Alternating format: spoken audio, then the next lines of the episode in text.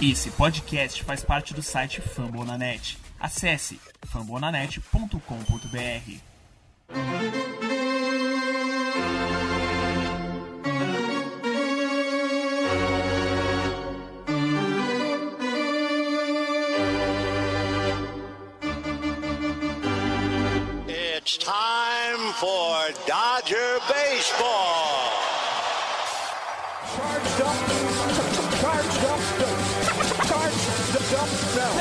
go, Dodgers! Let's go! Another home run party. They, they just keep coming at you.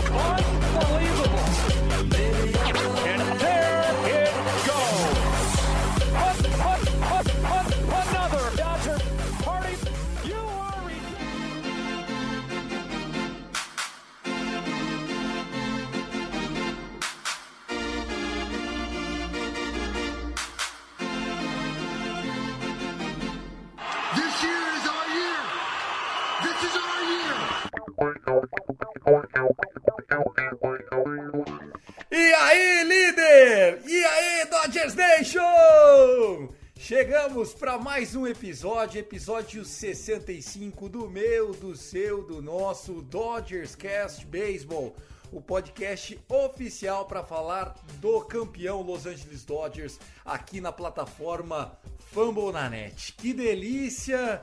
É uma quinta-feira que parece sexta. Para mim já sextou, viu? E eu quero te convidar a viajar nos próximos minutos para a gente falar do Los Angeles Dodgers, que é totalmente imprevisível, né? Um time que havia varrido o Padres na semana passada, perdido a série pro Colorado Rockies em casa e aí pegando um dos times mais quentes do mês de agosto, o Atlanta Braves, líder da National League East, a gente passou o carro. Não porque o placar foi alto, mas não, mostramos resiliência, duas viradas e trouxemos na bagagem dessa série a liderança da divisão oeste da Liga Nacional. Sim, depois de mais de cinco meses, a última vez que a gente estava em primeiro lugar da Liga Nacional Oeste foi no dia 25 de abril. O Dodgers está lá no topo da classificação, meio jogo à frente do Giants. O Giants joga nessa quinta-feira à noite. Nesta quinta-feira estamos gravando é, nesse dia 2 de setembro. O Dodgers está em day off, então o programa promete e promete muito. Eu sou o Thiago Cordeiro, segue a gente lá no Twitter, CastDodgers, e comigo na dobradinha ele, o menino, Fernando Franca, o arroba Dodgers da Massa. Salve, salve, líder! Fala Tiagão, fala todo mundo que está ouvindo a gente aqui no Dodgers Cast. E aí, tá todo mundo feliz? Eu tenho certeza que sim. Estamos todos muito felizes, como disse o Tiagão, né? Depois de quase cinco meses sem ver ali o nosso nome na primeira posição da divisão oeste da Liga Nacional, a gente até que enfim assumiu o posto que de fato sempre foi nosso. Parecia que a gente vinha ali só gerindo a distância para São Francisco, não deixar os caras ficarem muito longe. A verdade é que em determinada altura da temporada parecia que a gente estava de fato um passo atrás dos caras. A gente ainda tem muito trabalho a fazer, precisamos manter quem está saudável saudável, trazer de volta da injury list os caras que ainda estão por ali, Scherzer, que está se recuperando aí, vai se recuperar tranquilamente, Clayton Kershaw, Danny Duffy, Tony Gonzolin. Aí sim, aí sim nós vamos ter o Dodgers de verdade. Estou muito feliz, muito satisfeito de ver a gente de novo em primeiro e vamos daqui para frente nesse finzinho de temporada regular não sair mais dali. É primeiro daqui para o fim e é primeiro daqui até a World Series. Muito legal, né? Eu confesso para o nosso ouvinte que ontem, né, na quarta-feira à noite, jogo 3 da série contra o Braves, eu estava muito cansado porque eu tinha assistido os jogos da segunda e da terça até as duas e meia da manhã, mais ou menos, né? E a gente aqui em casa mudou um pouco a rotina. Só estamos com um carro, né? Estamos construindo, então, para economizar um carro só, aquela loucura, eu tô saindo seis e meia da manhã para levar minha esposa a trabalhar sete horas. Cara, chegou ontem, a hora que o Austin Barnes meteu o home run e o Scherzer já tava, sei lá, com 5K em três innings, eu falei, ah, hoje é nosso. Não vi a virada, só assisti pelo highlights depois. Mas a hora que eu vi que estava confirmada a nossa vitória, e principalmente a derrota do Giants, porque ontem eu fui dormir, tava 2 a 2 o jogo deles. Cara, é, me veio uma música na cabeça. Eu sei que a galera lá do nosso grupo do WhatsApp gosta quando eu dou uma cantarolada. E a música que eu pensei de manhã, juro por Deus, Fernando, eu sou um cara que trabalha no rádio há muitos anos. A música faz parte da minha rotina. Tive bar de rock. Então eu sempre lembro de muita música, né? Foi Zé do Caroço do seu Jorge, gosta?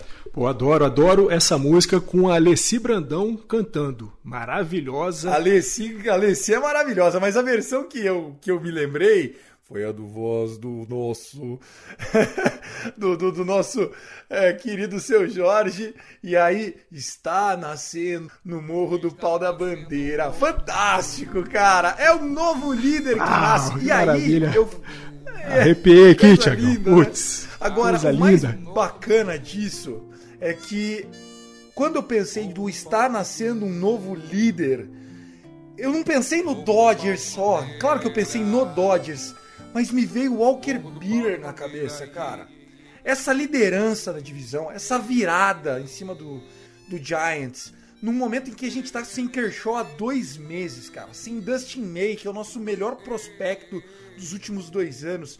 Cara, isso mostra o quão a gente é sortudo de ter um líder como o Walker Buehler. O que ele fez no segundo jogo dessa série, cara, onde ele resistiu, tomou um home run, foi uma falha ali do Jock Peterson, uma bola alta em cima da zona de strike, enfim, ele achou que, que o Jock ia girar no vazio, acabou dando azar, tomou outra corrida também, mas ele foi lá, arremessou sete entradas e aí o time, o time com ele foi no embalo, cara.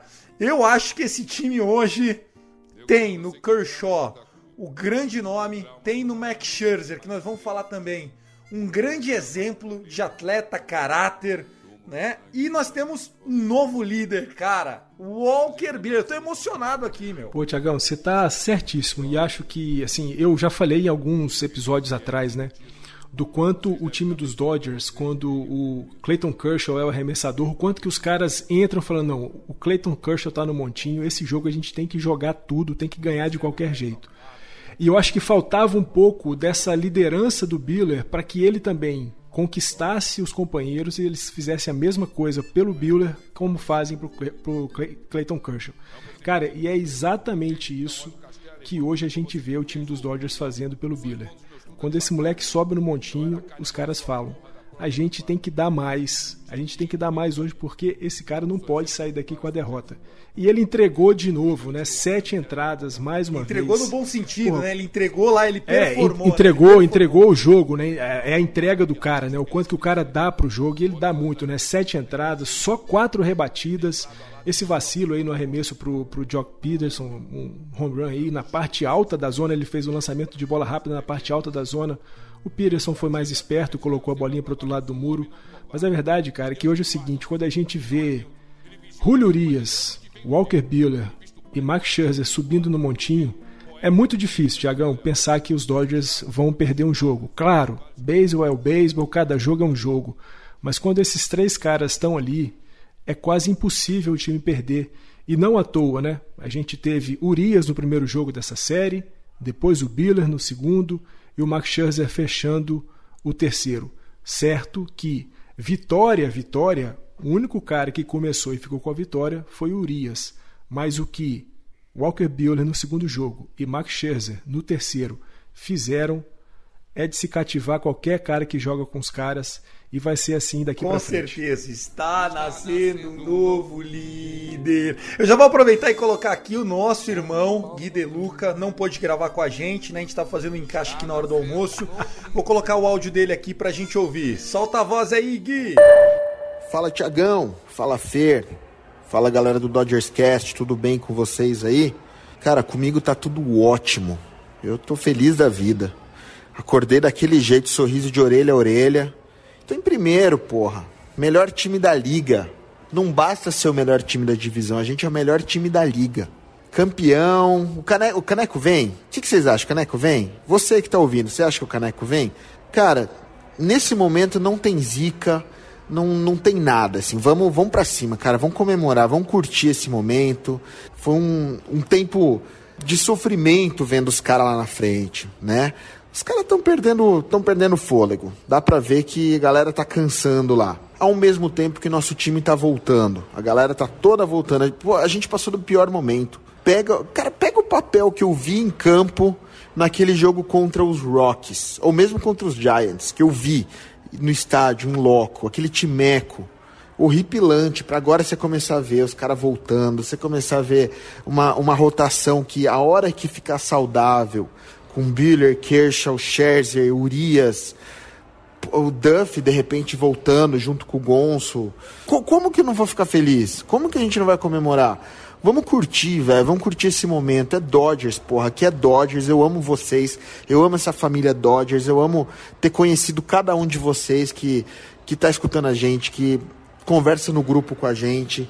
Cara, eu amo esse time. Let's go Dodgers. Vamos, vamos, vamos, vamos, vamos, vamos. Vamos, vamos. É isso aí. Valeu, Gui. Tá, é, é esse pique, é essa pegada grande Gui Deluca, um apaixonado, torcedor entusiasta do Dodgers.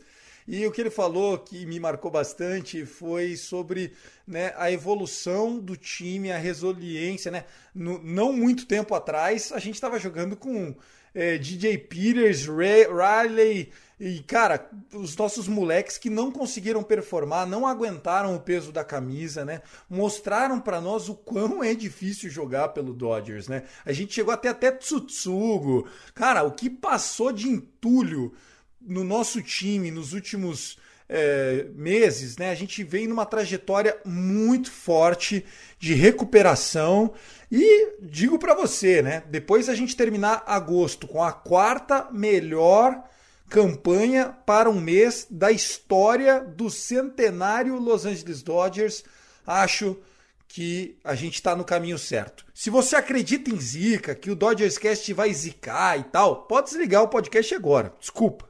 Hoje não é o seu episódio. Desliga agora, vai fazer outra coisa da vida. Porque aqui nós vamos bater no peito e falar: meu Dodgers é gigante. Vambora que o programa começa agora. Bom, vamos lá, né, cara? Pegamos os líderes da National League East, eles que vinham de vitória, né? Uma série de três jogos contra o São Francisco Giants.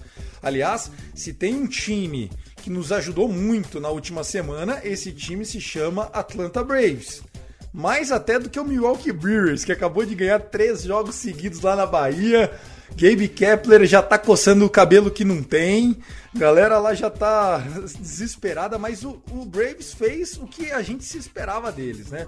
Venceu dois dos três jogos, ajudou a gente a não distanciar porque a gente não ganhou do Rockies também, então ajudou a segurar a diferença em dois jogos e meio.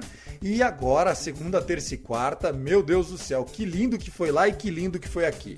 A gente venceu na segunda-feira com o Julio Urias, o Julio Urias que estava indo para um perfect game, né? Assim, os primeiros quatro innings perfeitos e tal. Aí foi carimbado, pregado com dois home run solo, saiu depois de seis entradas. Uh, o jogo acabou sendo 5 a 3 A gente tinha começado muito quente aquele jogo. No jogo 2 foi esse jogo do Walker Buehler. Está nascendo um novo líder. É isso aí. O menino entregou tudo que tinha, que não tinha. Entregou no bottom da sétima 2 a 1 para o outro time. A gente empatou na sétima viramos o jogo depois, vencemos por 3 a 2 e na quarta-feira vencemos por 4 a 3. Aliás, eu vi uma estatística, me corrija se eu estiver errado, senhor Fernando Franca. O Dodgers está a oito jogos consecutivos vencendo partidas com uma run de diferença, é isso mesmo? Tiagão, é exatamente isso que eu ia falar, né? A gente já tinha trazido alguns números em episódios anteriores de coisas que não davam certo e passaram a dar as vitórias em extra, as vitórias contra times acima dos 50% e agora essa sequência de oito vitórias consecutivas em jogos com apenas uma corrida de diferença. Os Dodgers entraram, né, esse último mês de agosto e agora essa entradinha de setembro, com uma campanha negativa nesses jogos de uma corrida de diferença e agora a gente já está 21 a 21, sendo que os últimos oito nós vencemos. E foi assim no jogo 2 dessa série contra Atlanta Braves, quando a gente ganhou de 3 a 2 e foi assim, assim também no último jogo da série, nessa quarta-feira, quando nós vencemos por 4 a 3 e como você bem disse, nesses dois jogos, vitórias por virada. É isso, o time está fazendo o que não estava conseguindo fazer anteriormente. É o que a gente vem falando há muito tempo. O ataque está se encaixando. A gente hoje tem, quando a gente está falando aí dos jogadores de posição, do lineup, né, os caras que vão para o ataque, a gente hoje tem o time que o melhor que a gente pode ter. Tudo bem, você pode falar que o Corey Bellinger não está jogando como um MVP que ele é, realmente não está jogando. Mas quando ele não está jogando, vem o Chris Taylor e joga muito. Vem o Will Smith e rebate nas horas mais quentes do jogo. A gente tem agora o nosso AJ Hot Pollock, porque o cara rebate nas horas mais certas que tem que se rebater. Então a gente está crescendo. O nosso lineup hoje, exceto quando a gente fala de rebatedores, na posição 9, que geralmente é ocupada pelos arremessadores e na posição 8, que fica ali entre o Austin Barnes e o Cody Bellinger, todos os nossos outros jogadores estão rebatendo para acima de 27%. Ou seja, o ataque está muito forte. A gente tem o Trey Turner para cima de 30%. A gente tem o Mance esquentando de novo. Justin Turner para cima de 28%. Chris Taylor para cima de 27%. Então, esse hoje é o time ideal do, dos Dodgers e Cara, eu estou muito feliz, eu estou muito empolgado. Eu acho que a gente não perde mais essa liderança e nós vamos para as cabeças, nós vamos ganhar esse troço de novo, Tiagão. Ah, moleque, eu também acho que está sendo uma temporada aí de recuperação não só da confiança, mas do, do jeito Dodgers de jogar, de respeitando o adversário, óbvio, com seriedade, mas fazendo o que precisa ser feito em momentos cruciais. Né? Ontem nós tivemos é, um at-bat que, que pode não ser lembrado como chave. Né? Você citou o A.J. Pollock, né, que, que, acabou impulsionando a corrida da virada, né, a Go Ahead Run, que foi uma single para o lado esquerdo, né, entre shortstop e terceira base. O Justin Turner parecendo um menino, calando minha boca correndo rápido entre bases. Eu até falei, opa, empolgou na hora que eu vi o, a, o highlight. A coxinha, a coxinha vai embora, hein? Dino Ibal ficou até com vergonha de falar, puta, eu não vou segurar nada, vai, deixa esse filho da puta correr, senão o estádio vai cair na minha cabeça. E o que eu achei interessante foi um at-bat anterior a esse, quando o Corey Seager Tava no bastão, o, o, Justin Turner tinha acabado de empatar o jogo, foi para a primeira base. O Corey Seager cai rapidamente numa contagem 0-2, né, dois strikes, e consegue arrancar um walk. Ele consegue arrancar um walk. Coloca o Justin Turner em posição de anotar corridas e passa o batom. O bastão, né? O pass the baton, né? Que eles falam lá nos Estados Unidos, né? Pass the baton. Então, cara, é, isso mostra o quanto o time está focado. É esse o, o, o, Dodgers Way, né? O Dodgers durante muitos anos foi o time swing for the fences, né? Swingando para o home run. E o Fernandão sempre cobrando, Thiago, esse time quando jogar beisebol, coletivo, parar com essa historinha de ah, agora eu me consagro, agora eu me consagro, não tem para ninguém, a gente é o melhor time desse negócio todo, pô.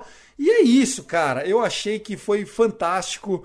Uh, o Corey Seager uh, esperou quatro bolinhas ali, ó. Juizão ajudou em umas duas. Que eu falei, meu Deus, não deu, não deu. Na última, foi uma change-up que caiu ali no joelho, nossa, aquele um centímetro, e o juizão, que poderia, né?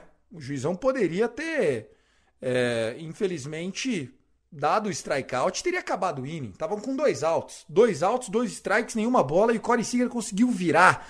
Então eu achei isso fantástico. Mostra como nós estamos jogando o beisebol que tem que ser jogado, viu, Fê? E, e Tiagão, quando a gente fala aqui né, que o Dodgers tem que jogar beisebol e não jogar o home run ball que o time vinha jogando, não é que o time tem que prescindir do, do home run de forma alguma, porque o home run faz parte do jogo e o time dos Dodgers tem um ataque sufici suficientemente capaz de rebater home runs constantemente. Não à toa, nessa série contra o Atlanta Braves, nós rebatemos sete home runs, sendo que no primeiro jogo, todas as nossas cinco corridas vieram de home runs. Home run do Muncy, do Betts, do Smith e um home run de duas corridas do Corey Seager. É claro que os Dodgers têm que é, rebater home runs, é claro que a gente tem que buscar o home run, é lógico. Só que é nessa forma, como você disse aí, é na paciência, trabalhando contagem. É o cara tá numa desvantagem, no buraco de 0,2. Vamos lá, respira. Sai ali do box, dá um passinho para trás, pede um tempo, dá uma cozinhada no galo, e aí a gente consegue um walk, a gente consegue ocupar a base, e a gente vai deixando o time adversário pressionado, vai deixando o arremessador adversário vendo as bases sendo ocupadas, e aí sim, nesse momento que o cara dá um vacilo, uma bola pendurada no meio da zona, uma bola de curva que não faz a curva, um slider que não cai, aí sim, nesse você vai e manda ela para outro lado. Agora, girar o tempo inteiro, buscando home run atrás de home run, home run atrás de home run, a gente não ia chegar em lugar nenhum. O time dos Dodgers, jogando beisebol de fato, como está jogando agora, eu não tenho nenhuma dúvida para falar disso. É o melhor time do, do, da, MLB. Ninguém consegue vencer os Dodgers se os Dodgers de fato resolverem jogar beisebol. Isso é incontestável. Muito legal. E, e, assim, outra coisa que eu gostaria de destacar dessa série, né, que, que mostra a força que o Dodgers tem, né, e a experiência essas horas conta demais, né? Esse time vem há nove anos consecutivos jogando outubro. Já passou por todos os tipos de situação, já passou por todos os tipos de, de momentum, a gente já passou por questões é, difíceis. É, esse ano mesmo, a situação do Trevor Bauer, o time é poderoso, né? O time ele segura a onda. E essa série me chamou bastante atenção é que nós tivemos três vitórias 5 a 3 3 a 2 e 4 a 3 com três saves diferentes. Né? Vamos, vamos recordar aqui. Na segunda-feira, por ter usado Kenley Jensen em dias consecutivos, porque inventou de colocar o Jensen num jogo 5 a 0 na oitava, o Trining entrou e garantiu a nossa save. Na terça-feira, 3 a 2 jogo apertado. O Trining entra na oitava como setup. E que ano vem tendo o Blake Trining, né? O Trining que na oitava ele não só entrou, como ele strike out the side, né? O Trining ele fez ali o que tinha que fazer. O nosso bundinha gorda Kenley Jensen saiu chutando todo mundo, meteu também strikeout geral, garantiu a save. E ontem, a cara de Los Angeles o garoto Caliboy Joey Kelly entrou para garantir a save, né? Então, muito legal a gente ver que o David Roberts está trabalhando muito com o matchup. O, o Joe Kelly, ele tem, obviamente, que as suas limitações. A gente sabe que o, o Joe Kelly, quando ele tá no dia que a off-speed dele entra, é, ele não tem para ninguém, o cara vai bem pra caramba. Agora, quando começa... Hum, a, a dar aquela escapada, que as bolas dele começam a ficar muito fora da zona, ele não está se encontrando. É um cara não tão seguro assim. É, vinha de um jogo que infelizmente ele entrou e espalhou a farofa, né? Ele tinha dado três walks né? Tinha enchido base, tomado hit, tomou duas earner runs naquele domingo do 5 a 0 do Colorado. Joe Kelly foi o, o, o reliever que deixou o jogo fora do alcance, né? Já estava 3 a 0 por causa do primeiro inning desastroso, mas foi ele que se perdeu e ele voltou. Isso dá confiança para o elenco como um todo, tá? Esse não é mais, esse Dodgers não é mais o Dodgers de um jogador. Esse Dodgers é o Dodgers do coletivo, onde todo mundo tem a chance de ser protagonista e se torna protagonista. A gente teve no primeiro terço da temporada o nosso querido Chris Taylor, City Tree, roubando a cena, segurando a onda, jogava de shortstop, segunda base, right field, left field, center field, fez de tudo.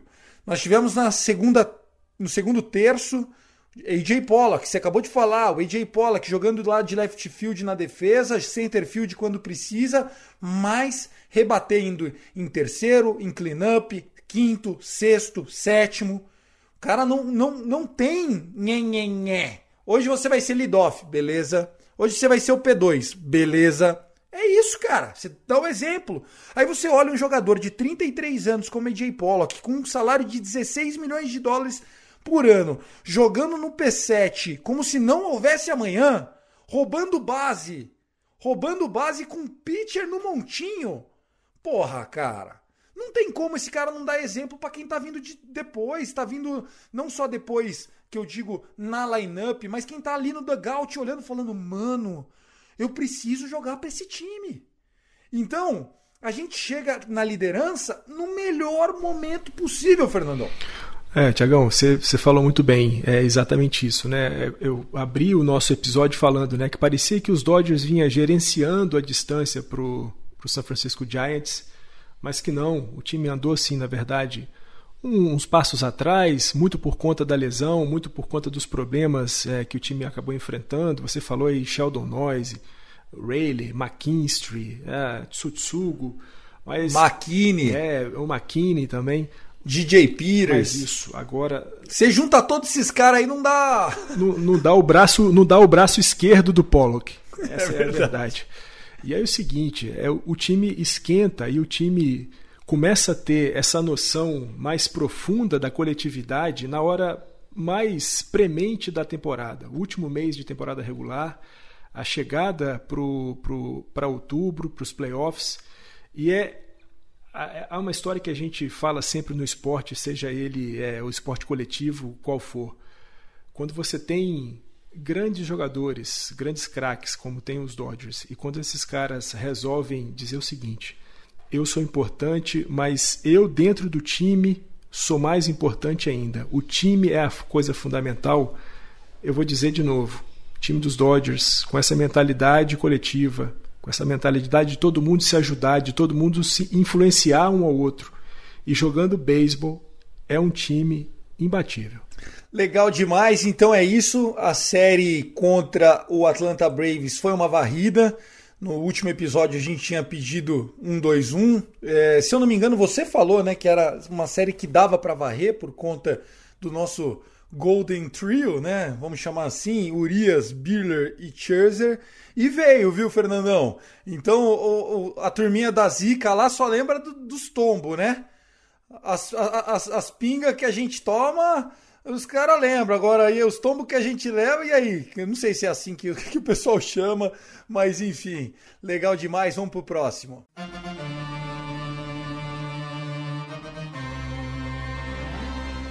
Está nascendo um novo. Está nascendo um novo líder. Vamos lá, chegou o momento, a série que a gente estava esperando já há um mês pelo menos.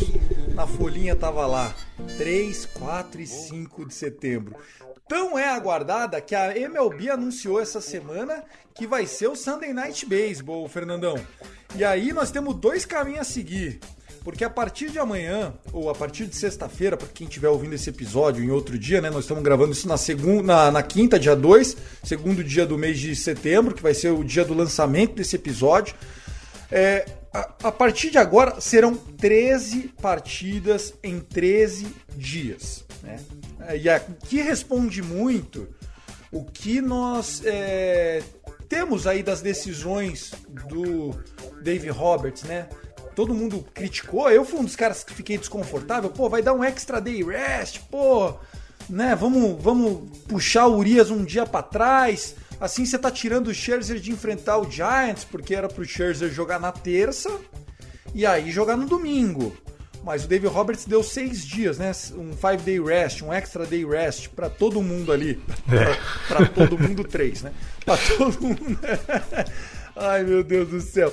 Bom, aí deu um extra day rest. E agora eu entendo, né? Porque nesses 13 dias, 13 jogos, e, e lembrando, né, pessoal, ganhar do Braves é muito importante. Mas também não adianta nada se for varrido em São Francisco. Por outro lado, o Giants também passa um momento terrível, né, Fernandão? A gente tinha falado, né, isso depois que a gente repercutiu a série contra San Diego, né, do quanto ah, o, o, ambiente no Petco Park para a torcida, para os próprios jogadores de San Diego não estava muito legal.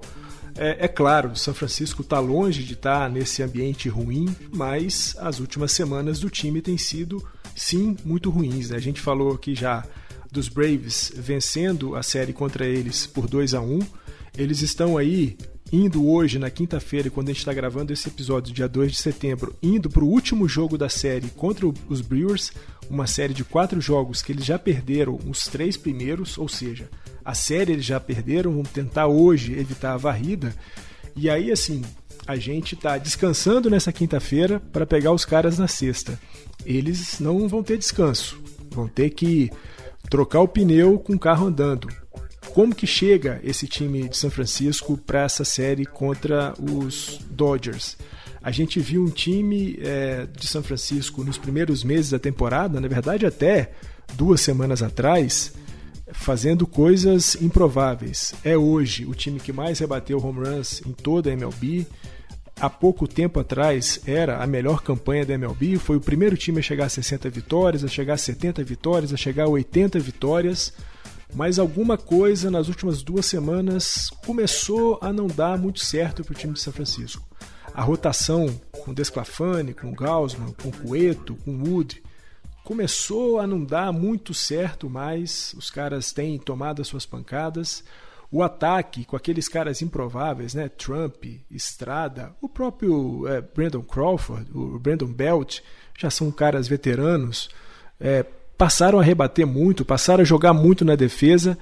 Isso meio que está se esvaindo nas últimas semanas. É claro, uma série de três jogos em casa contra o seu arquirrival, sabendo que você pode retomar a liderança da divisão se você vencer essa série, lógico, os caras vão estar tá animados, vão estar tá motivados, mas é inegável que da mesma forma que os Dodgers chegaram para fazer o jogo contra San Diego, lá em San Diego, numa fase muito melhor e por isso foi lá e varreu os caras, da mesma maneira, a gente vai para São Francisco para fazer os últimos três jogos da temporada contra os caras, num astral, num ambiente muito melhor do que eles em relação a gente. É claro, cada jogo é um jogo, cada série é uma série, mas, Tiagão, vem mais uma varrida por aí. Ai meu Deus do céu! Ô Zicador, sai fora daqui, hein? Você que tá ouvindo a gente não acredita no Dodgers Cash e suma. Ó, eu convidei o Natan. O Natan é um cara que faz os Gigantes, é um dos apresentadores dos Gigantes. Né? O Natan, ele, ele é, você vai ver, é uma figuraça, Natan Pires. Ele é, um dos, ele é o idealizador dos Gigantes, né? O podcast do Giants lá na família Fumble na net. Eu pedi para ele conversar com a gente. Ele mandou um áudio, Fernandão. de seis minutos. Obviamente que eu editei e deixei só dois. Mas assim, cara, eu me senti um psicólogo, eu fiquei com dó dele. Porque ele ficou num desespero, desabafou, xingou o Cueto, xingou o Alex Wood, xingou o Desclafani, xingou o time, só passou pano pro Gabe Kepler, porque também o Gabe Kepler fez milagre até aqui, né? Mas vamos lá, vamos ouvir. Solta a voz, Natan. Seja bem-vindo ao Dodgers Cast. Salve, Tiagão, Fernando, amigos do podcast. Eu tô me sentindo aqui como se fosse um soldado entrando em território inimigo. Então eu tenho que agir com cautela, agir com cuidado para não ser preso, né? Ser feito prisioneiro de guerra. Mas brincadeiras à parte, um abraço pra galera do Dodgers Cash aí. Cara, a gente teve as piores lesões nos piores momentos possíveis. No início da temporada a gente vinha tendo lesão, mas, porra, tava acontecendo algo mágico com o Giants, porque machucava no outfielder, vinha o Mike Talkman, véio, que ninguém esperava que o Mike Talkman fizesse algo, ele tava fazendo algo. O verdadeiro protagonista da equipe mudava toda semana, então eu atribuía todos os créditos ao Gabe Kepler. Mas, cara, uma hora aconteceu, né, velho? A gente começou a continuar ganhando acesso quando o Dodgers começou a a encostar na gente, o Dodgers ganhou acho 10 partidas seguidas. O Giants ganhou todas as séries nesse período. Só que sempre perdia um joguinho na série. E o Dodgers foi colando, foi colando. Aí chegou agora pra essa série contra Milwaukee, cara. Aí a gente teve o, o filho da puta do Alex Wood. Covid agora, né? Na, na semana, para chegar na semana mais importante, que era Braves e Milwaukee. Eu fiz até piada no grupo que o Alex Wood ainda era Dodgers, não tem como o, Johnny Cueto sempre fica se machucando e quando volta é aquela lenga-lenga, joga três entradas e morre. Até quando ele começa a abrir um jogo, ele morre depois. O Johnny Cueto já passou o tempo dele em São Francisco, essa temporada a gente não renova com ele de forma alguma. Mas falando dessa série contra o Dodgers agora, então a gente sabe que o Desclafone abre a série A gente não. não se tu abrir o site da ESPN que eu abri aqui agora pra ver, a gente sabe quem joga os outros dois jogos. A gente tá com esse problema na rotação. A rotação que foi o ponto forte do Giants a temporada inteira. Era a rotação, e depois de muito tempo de temporada, era a rotação que menos cedeu corrida e a rotação que menos cedeu Walker. Mas as lesões, principalmente na rotação, quebraram o time. Acho complicado. A minha percepção da série, que antes era um 2x1 pro Giants, agora virou um 2x1 pro Dodgers. Valeu, Tiagão, valeu, Fernando, e valeu, amigos do Dodgers Cash. Um... Até a próxima, um abraço para vocês. Tá aí, Fernandão. O Natan, ele que previu aí um 2-1 para nós, né? Achei até que ele. Eu achei que ele ia falar 2x1 pro Giants, falou 2x1 para nós, mostra que tá preocupado. E uma coisa que ele, que ele salientou, realmente são os problemas dos dois lados, né? Não só os problemas aparecendo no pitching, mas os problemas aparecendo no hitting, né? Ele é, disse aí que antes cada hora aparecia um cara e que esses caras não estão mais aparecendo. E por isso, senhoras e senhores, a temporada tem 162 jogos. Quantas vezes aqui, Fernandão, você me ouviu dizer é uma maratona? É uma maratona. O ano passado poderia não ser, mas esse ano é uma maratona de novo. Não adianta você fazer um abril, maio espetacular se em agosto você começa a esfarelar. Então, ainda não, eles não têm arremessadores confirmados nem para sábado nem para domingo. O nosso setup já está armado. David Price contra Desclafani na sexta.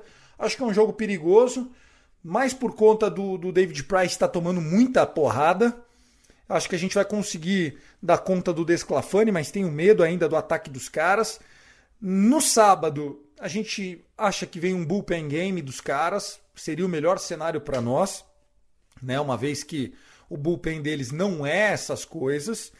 E está confirmado que hoje, Fernandão, nesta quinta-feira, eles estão vindo com o Webb, né? O Webb vai jogar o Logan Webb vai jogar contra o Eric Lauer agora à tarde. O jogo é 4h45, horário de Brasília. Se quiser secar os caras ouvindo o Dodgers Cash, acho que vai dar tempo. É, eu achei que eles iam segurar o Logan Webb para nossa série, viu, Fê? É, é estranho esse movimento, né? Porque o Logan Webb tem sido um dos caras mais confiáveis da rotação do, do São Francisco. Ora jogando como, como um cara de rotação, ora jogando como um cara de, de reliever, mas fazendo mais entradas do que um reliever comum faz. E é, é, estranho, né? É estranho eles não terem anunciado os, os dois arremessadores para sábado e para domingo. A gente só sabe de fato que vai enfrentar o Desclafani. Desclafani que durante alguns meses dessa temporada teve na conversa para Sayang. Nos últimos jogos, essa conversa, claro, já deixou de existir para o lado dele. Ele tem sido um cara bastante rebatível, é lógico, pode reencontrar o seu jogo numa partida especial. Eu acredito muito, Tiagão, que é, essa preocupação sua em relação ao Price, ela faz todo sentido e a gente tem visto isso aí nos últimos jogos, né? O Price tomando umas pancadas aqui e ali, um pouco errático, né, na, na, na localização da, das suas bolas, mas acho que ele vem para esse jogo querendo mostrar que ele é um cara útil para o time dos Dodgers. A gente tem aí já algumas conversas sobre a formação do time para outubro. Danny Duff talvez vindo mais para jogar no bullpen do que para ser um cara de rotação. O próprio David Price querendo mostrar o seu valor e também é, frequentar o mês de outubro junto com o time dos Dodgers. Eu, eu confio bastante é, nesse, nesse jogo do Price e acho que o, o nosso convidado, torcedor do, dos, dos Giants, ele falou um pouco, né? Eu falei um pouco daquilo que ele também é, falou. Coisas que vinham dando muito certo para o time até umas duas semanas atrás começaram a não clicar mais, o ataque já não é mais aquele cara que aparece ali que você nunca ouviu falar na vida e o cara faz um jogo com três home runs, ou então duplas com home runs, triplas, rebatendo muito, impulsionando corridas. O Montinho, quem te via, o Kevin Gausman, tendo a, a melhor temporada da sua vida, já não é mais assim. Cueto e Alex Wood né, são uns, uns caras é, mais voláteis. Né? A gente conhece bastante bem o Alex Wood, né? fez algumas boas temporadas pela gente. Mas depois daquela ida dele lá para Cincinnati, o retorno já não foi assim tão legal, apesar de ter tido uma participação fundamental na World Series. E o Cueto é o Cueto, né? É aquele cara que num jogo faz shootout. O que é legal do Cueta é ver ele arremessar, né? Que É. ele é daqueles caras que levanta a perninha assim, Arremesso fica uns de cinco dois, tempos. três segundos parado num pé, só parece um saci. O estilo dele é fantástico, mas quando ele pega pra tá ruim, meu Deus do céu. Teve um jogo contra nós que ele deu muita dor de cabeça. E, e acho que a gente tem que abrir o olho, porque na série de quatro jogos contra eles, a última vez que a gente enfrentou eles, não sei se vocês se lembram aí do outro lado, Fernandão, claro que lembra. A gente chegou a estar vencendo três dos quatro jogos até a oitava entrada e a série acabou 3-1 pro Giants. Nós tivemos dois blow saves do bundinha gorda Kenley Jensen, foi logo na volta do All-Star Game. Eu acho que o Dodgers tem que aprender com isso, cara. O jogo só acaba depois que o juiz apita. Isso, é, é- é manter aquilo que a gente falou no bloco anterior, né? O time jogar, continuar jogando coletivamente, continuar jogando beisebol e fazer o que fez na série contra o Atlanta Braves. O primeiro jogo, massa, a gente abriu 5 a 0 depois tomamos nossas pancadas, mantivemos ali a liderança. Jogo 2 e 3 contra os Braves, a gente abriu, tomou a virada e depois buscou a virada novamente. É isso, o time tem que ir até a última entrada. São nove entradas que tem o jogo. Se vierem as extras, a gente vai para as extras. O time tem que jogar até o último arremesso, até a última eliminação. Se a gente fizer assim contra os Giants, como a gente já fez aí contra San Diego, como nós fizemos contra Atlanta, muito difícil Giants, pelo momento que vive Los Angeles Dodgers e pelo momento que vive São Francisco Giants, que essa vitória na série não seja nossa. E eu vou aqui ratificar, Tiagão. Vou fazer a zica, a praga ficar cada vez maior. Nós vamos voltar da Bahia com um 3 a 0 A gente vai varrer São Francisco. Ai, ai, ai, eu quero pelo menos um 2-1 e quero ganhar o jogo do domingão. É sempre gostoso ganhar em rede nacional, ainda mais um, um clássico, né? E, e o jogo vai ser 8 horas da noite, horário de Brasília, 4 horas da tarde, horário de São Francisco. Aquele estádio deles de dia é muito legal, né? Se Deus quiser, nós vamos ganhar esse jogo também. Porque, senhores, mesmo que o, o Giants vença nesta quinta-feira, e acho que vai vencer, porque tem um matchup favorável, né? O Logan Webb está fazendo uma grande é, temporada. Eles vão entrar empatados. Se a gente fizer 2 a 1 a gente termina a série com eles um jogo na frente. Não temos mais confronto direto, aí é cada um por si. E, e, e cada um por si, sou mais meu time, ainda mais com o Kershaw voltando e tudo mais. Então, Deus ouça o Fernandão, mas o 2 a 1 tá bom demais. Passando aqui para a gente confirmar alguns assuntos antes das rapidinhas, queria trazer algumas informações eh, que são relevantes. Eu achei que dava para a gente compartilhar para vocês. Eh, ontem, durante o jogo, o Max Scherzer deixou a partida ainda na sexta entrada.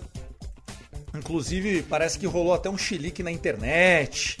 Galera fala, chamando o Dave Roberts de burro. Não sei como alguém tem coragem de criticar o Dave Roberts. Como que alguém critica o Dave Roberts, né? Esse homem, essa lenda.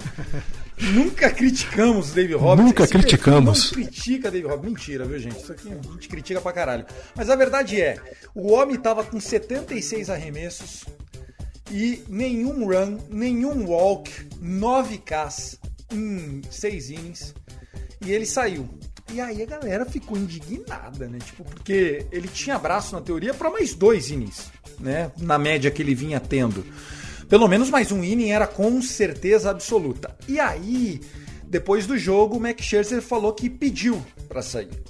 Porque no warm-up, no aquecimento, ele sentiu uma, aquela chamada fisgadinha na, na coxa ali, né? Na- no posterior da coxa. Ah, o, o Romário, por muito menos, já saiu de Barcelona no carnaval e veio pro Rio, viu, Fernandão? O, o Max Scherzer, pelo contrário, não só ele não relatou o problema, depois do primeiro inning, ele sentiu um pouquinho, avisou os técnicos.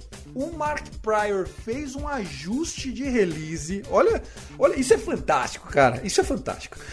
Fez um ajuste de release falando, cara, vamos fazer o seguinte, então, a sua back leg, que é a sua perna que você fica com ela na tábua, né? Para quem não sabe, o pitcher é obrigado a iniciar o arremesso com a mão e a luva acima da linha da cintura e o pé encostando na tábua, mesmo que seja a pontinha. E aí o Mark Pryor diz para ele, cara, cuidado com o só com a back leg, porque se você forçar ela, aí vai ser pior. Que no caso do Scherzer é a, a perna direita. E o Scherzer fez o ajuste, mas achou que já estava bom na sexta entrada. Falou: Eu quero parar aqui porque eu me conheço e quero garantir que estarei disponível no próximo jogo. Uma aula em todos os sentidos, né? Uma aula do Scherzer de compromisso, de conhecer o corpo, de se jogar limpo com a comissão técnica, uma aula do Mark Pryor de fazer o ajuste.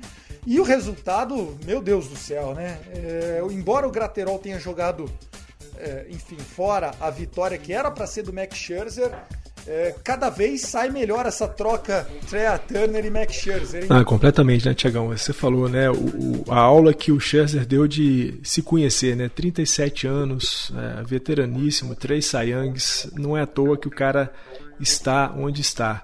E a gente, né, há uns dois episódios, três, a gente falou um pouco daquela aquela reclamação que ele fez em relação ao Dave Roberts por ter cumprimentado ele pelo jogo que ele fez, ele disse: Ó, oh, não precisa me cumprimentar porque esse é meu trabalho, eu faço isso porque eu gosto, não quero ninguém me falando, ó, oh, parabéns para você, não. E, e, é isso, né? O jogo dessa, dessa quarta-feira, o jogo último da, da série contra o Atlanta, o, o Scherzer mostrou exatamente esse pensamento dele. Sentiu ali no, no, no aquecimento, primeiro inning, as coisas parece que apertaram um pouco mais.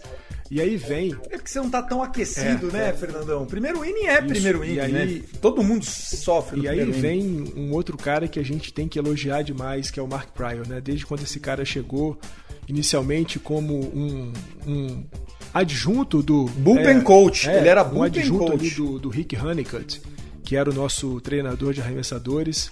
Depois, com a saída do Rick Honeycutt, com a aposentadoria do Honeycutt, ele assume a posição do treinador de arremessadores e o cara, o cara é espetacular, né? A gente vê os Dodgers trazendo às vezes alguns é, arremessadores que a gente fala, pô, mas o que que o time viu nesse cara? O cara com um ERA de 4, de 5, e aí quando cai na mão... O Blake Trining, Fernandão. O Blake Trining já tinha sido closer do Ace e ele tava totalmente em baixa na carreira. A gente recuperou a carreira desse cara. É isso, é, é Jimmy Nelson, o, o o, o Corey Nebel, jogadores que assim já estavam em baixa, como o Tiagão disse, e caem na mão do Mark Pryor, o cara vai fazendo os ajustes, vai encontrando o melhor lugar para o cara arremessar, o melhor arremesso, a melhor velocidade, a melhor localização e se transforma nisso que a gente tem visto, né? E assim, o Scherzer está muito certo, sabe quem ele é, conhece o seu corpo, sabia que podia ir, foi até o limite, aquele limite que não é o limite para estourar, é o limite para quase chegar a sentir uma dor que incomoda de fato. Falou: olha, fiz aqui seis entradas maravilhosas, né? Putz, é, cara, esse jogo do, do Scherzer é, era o sexto jogo dele, indo para sua quarta vitória. É fantástico o que esse cara está fazendo pelos Dodgers. Ele disse: saio nessa, deixa a molecada vir agora. Graterol, nosso bazuca, esse ano está entre subidas e descidas, né? vivendo uma montanha russa. Esse foi o jogo da caída do, do Graterol, mas depois o time encontrou as corridas. Ah, quem seguiu ali depois do no bullpen, o, o Bifford do Vessia. Vessia. Vessia tomou um home run do Swanson. Aliás, Swanson com 26 home run na temporada e falta um mês inteiro para acabar. Que isso, nós estamos vivendo muito, Fernandão. Que, que, isso, cara? E aí depois o Bigford faz ali um, um terço de entrada para poder ficar com a vitória e o nosso Mariachi, Joy Kelly, fecha a porta na carinha dos caras. Nenhum strikeout pro Kelly, né, Tiagão? Ele não conseguiu nem strikeout, mas também não cedeu mas nada. Mas ele, né? ele é um ground, ele é um ball, ground pitcher, ball pitcher, né? O Joe é. Kelly, ele é um ground ball pitcher. Ele nunca foi um cara strikeouteiro que vai lá, arrebenta todo mundo. Embora tenha uma bola rápida, muito rápida, é, o Joe Kelly ele é famoso por induzir double plays, né? Ele ficou famoso por isso. Ele entrava sempre em situação de bases lotadas, jogadores nos corners, né? Ele sempre foi esse cara de sair na, na double play. E, deu certo ontem, fez um, um, um inning limpo, né? Eu acho que mais importante do que não ter dado strikeout foi não ter cedido o walk, viu, Fernando? É, e é isso, né? Ele fez um, aí o seu único inning na partida, nenhuma rebatida, nenhuma corrida cedida, nenhum walk, nenhum strikeout. Mas é isso, o cara tem que entrar e tem que fazer as eliminações. Se elas vão vir por bola voadora, por bola rasteira, double play, strikeouts, não importa. Importa é o cara fazer as três mais importantes. Foi isso que o Kelly fez ontem, encerrou o jogo. Acho que nós estamos muito bem servidos, tanto na rotação titular quanto agora no nosso bullpen. Claro, a gente não pode esquecer nunca. Temos para chegar ainda o Danny Duffy, Clayton Kershaw, Tony Gonzolin, que vão ser adições fundamentais para o time. Vamos? Vamos falar deles então. Eu ia botar uma vinhetinha, já vamos, já vamos emendar. Tem atualização. Eu vi que o Danny Duffy arremessou ontem no bullpen, mas o, o, o catcher nem ficou agachadinho. Era basicamente um play catch ali. É, o Danny Duffy lançando bolinhas quase que de maneira recreativa, mas já dentro do bullpen. É, acho que é um jogador que a gente vai ver mesmo, se ver no, no último jogo da temporada regular, mais preparando para outubro. Acho que é uma cartinha na manga que o, que o Dave Roberts tem para pegar especificamente um canhoto na lineup adversária. Acho que nem o Dave Roberts quer mostrar muito o jogo do Danny Duff agora, viu? É, Tiagão, eu tava né, dando uma lida antes da gente começar nosso episódio aqui para pegar atualizações do nosso, nosso nossa injury list, né? E sobre o, o Danny Duff, o que a gente tem é o seguinte: ele já está arremessando bolas acima de 90 milhas por hora, mas não tem feito arremessos do montinho. É exatamente o que você disse. Ele está ali no chão, no plano fazendo arremessos é, para o catcher, que não está ficando nem agachado. E o, o Dave Roberts já disse, né? A utilização do Danny Duff é uma utilização de bullpen. Ele não vai ser um jogador de rotação, apesar de ser um arremessador de rotação durante sua carreira, e é o que ele fazia no time do Kansas City Royals. Então, é bom saber que o Duff já está fazendo arremessos é, bem rápidos. A expectativa para ele é segunda quinzena do mês de setembro. Ele deve chegar aí para fazer os últimos uh, eh, 20 dias de temporada regular, né? porque a nossa temporada regular acaba em 3 de outubro. A gente ainda vai ter aí uma série contra o Milwaukee Brewers de 1 a 3 de outubro. Então acho que a gente deve ver o Danny Duff aí nos últimos 20 dias de temporada. E sim, sem dúvida alguma, vai ser um cara importante para esses matchups contra canhotos ainda que a gente né, tenha que obedecer aquela regra de enfrentar pelo menos três adversários, mas é um cara que assim conhece muito de, de da posição que ele joga, é um ótimo, um ótimo arremessador e sem dúvida alguma vai ser uma adição de bullpen fundamental. A gente que está esse ano com canhotos em falta no nosso bullpen, né? Então a chegada dele seria muito importante. Não, muito importante realmente. Sobre Tony Gonsolin e Clayton Kershaw, quais são as últimas informações, Fernandão? Porque agora nós teremos 13 jogos em 13 dias, né? Passando um pouquinho o schedule aqui para vocês, né? Afinal, o Dodgers Cash ele é feito. A gente faz um roteiro, mas a gente não consegue seguir porque é tanta informação. A gente tem essa série contra o São Francisco, três jogos. Segunda-feira a gente continua fora de casa. Nós vamos viajar até St. Louis para pegar o time do Cardinals, que acredite se quiser, encostou no Cincinnati Reds tá de olho nessa segunda vaga aí do wild card, tá de olho no Padres, de olho no Reds, tá ali, embolou o negócio todo. Depois são quatro jogos fora de casa contra o Cardinals. Na sexta-feira a gente abre uma série chuta contra quem? San Diego Padres. Nós teremos Musgrove contra Walker Buehler na sexta-feira da semana que vem, dia 10, no Montinho. Depois, na segunda-feira, dia 13, o Dodgers continua recebendo jogos, dessa vez contra o Arizona Diamondbacks. E o day off só vem na quinta-feira, dia 16. Então, o que, que nós vamos fazer aqui, Fernandão? Nós vamos fazer é, um próximo episódio na segunda-feira, depois do confronto contra o Giants. E nós vamos tentar emendar essa super previsão aí dos jogos corridos durante uma semana para a gente voltar de maneira mais assertiva. Tem chance da gente ver o Cleitinho é, no meio dessa bagunça, desse inferno de jogo um atrás do outro? É possível que a gente veja o Clayton Kershaw, né? Ele fez aí no dia 30 de agosto é, dois innings é, simulando um, um, jogo de fato, né? Um jogo simulado de dois innings, é, conseguindo bem seus arremessos. Tem uma sessão de bullpen programada para hoje, e faz de novo no dia 4 de setembro lá em São Francisco. Ele vai viajar com o time e vai fazer mais dois innings simulados no dia 4 de setembro. A previsão é para ali, depois do dia 10, a gente começar a pensar em falar de Clayton Kershaw arremessando pela gente. E o Tony Gonzoli, e essa aí é, talvez seja a melhor notícia né, do pessoal que está ainda na lista de contundidos, é que ele fez aí também dois jogos, dois innings simulados, né, de jogo simulado no dia 30 de agosto e o pessoal que estava lá, né, observando, verificando os arremessos, tudo mais, disse que o cara tá afiado.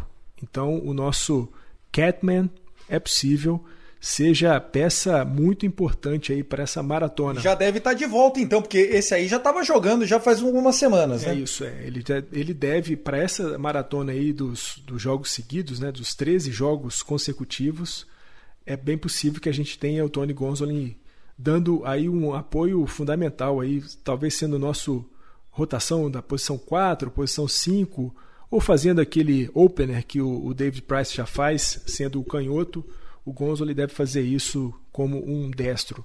Vai ser uma adição também muito importante para esses primeiros 15 dias aí do mês de setembro que vão ser bem pesados para o time.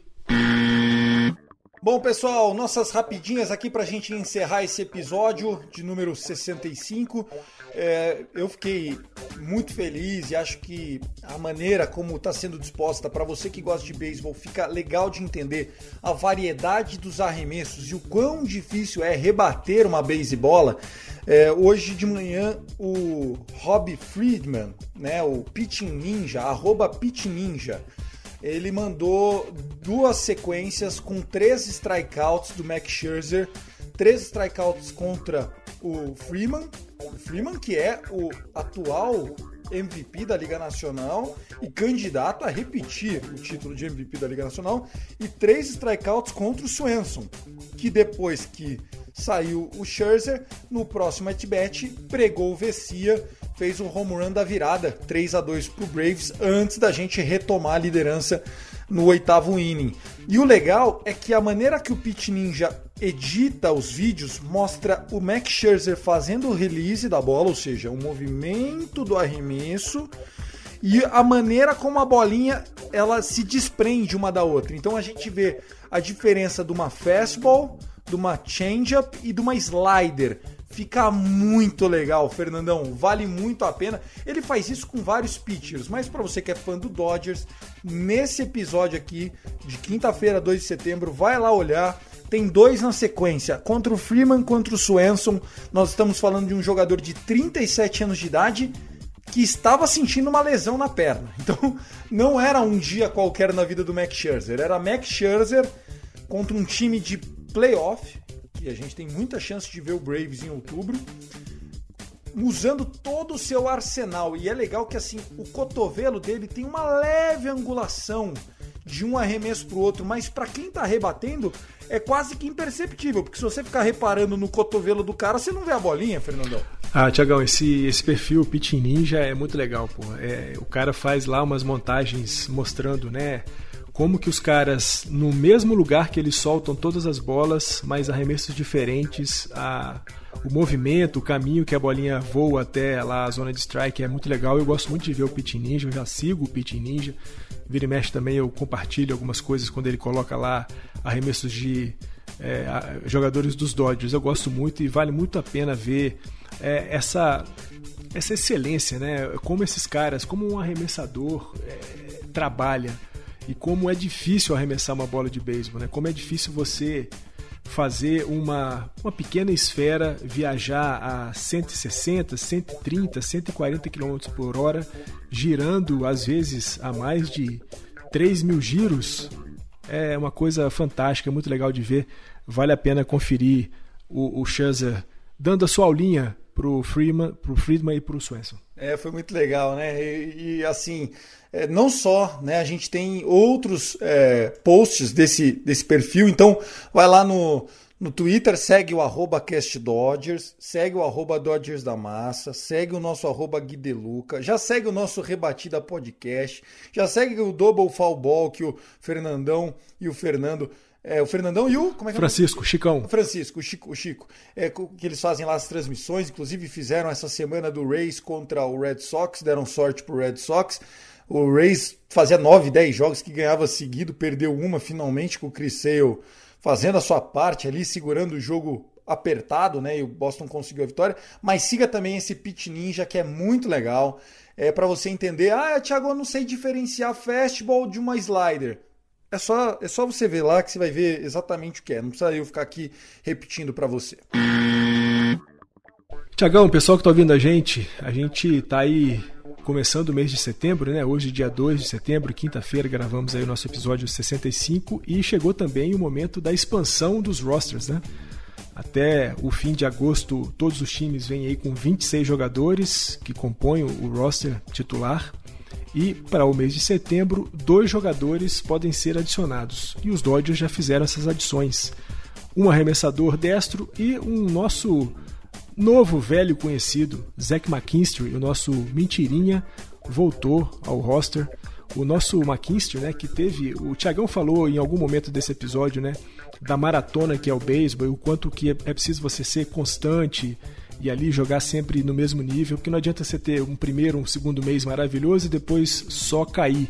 E foi mais ou menos o que aconteceu com o McKinstry, né? Ele de abril até junho fez uma temporada muito legal, mas depois o peso da responsabilidade, o peso da camisa, ele foi caindo, mas agora volta para essa reta final de temporada regular e também possivelmente para os playoffs para fazer uma adição importante, né? Porque a gente já tem no time o Chris Taylor jogando, como o Thiagão disse aqui também, lá no outfield, jogando em todas as posição, posições do infield. E o Zach McKinstry chega para fazer a mesma coisa.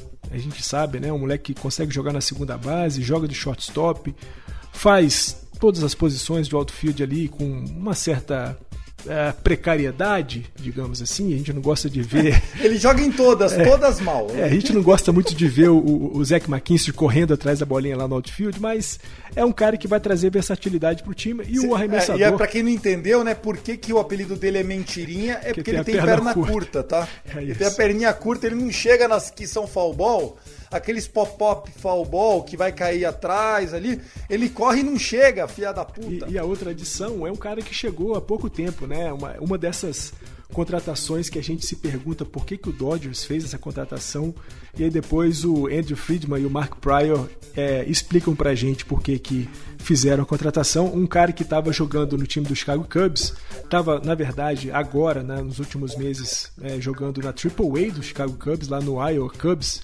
o Ryan Messenger, o cara que está vindo para ser mais um reliever destro do nosso time.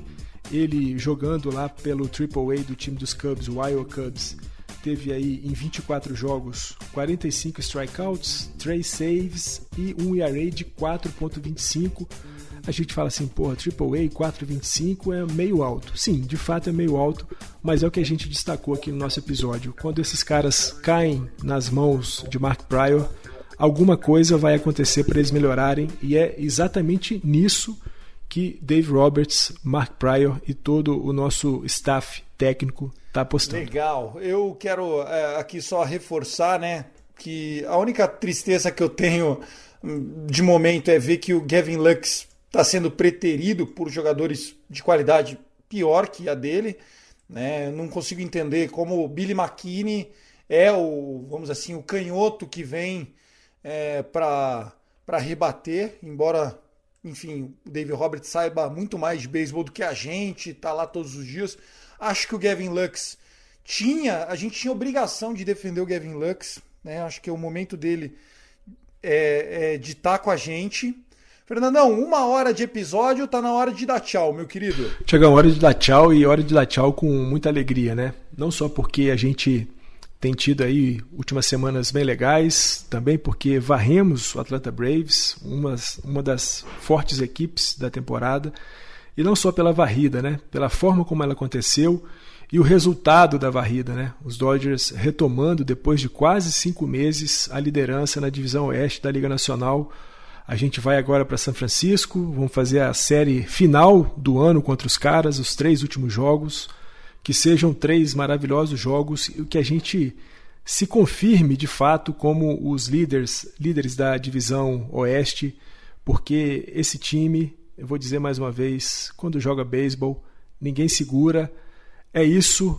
Let's go Dodgers sempre. Um abração para todos. Valeu, Fer. Muito obrigado, cara. Que os deuses do beisebol te ouça, que a gente consiga a vitória na série contra o Giants, se for de varrida melhor ainda. Estamos pegando os caras, como o próprio Natan falou pra gente, né, num momento ruim emocionalmente, de saúde, envolvimento de Covid, os jogadores não estão performando, eles estão numa espiral negativa.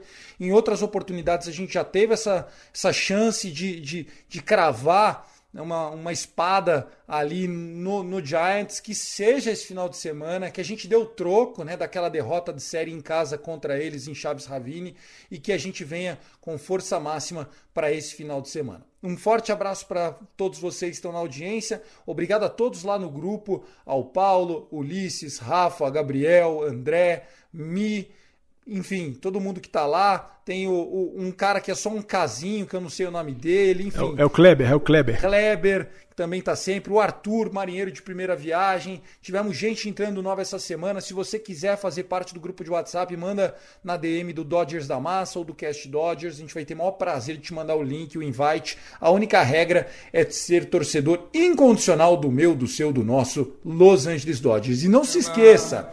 Está nascendo um novo líder. Morro do pau da bandeira. Está nascendo um novo líder. Está nascendo um novo líder. Valeu, gente. Um abraço aí, Love LA. Go Dodgers!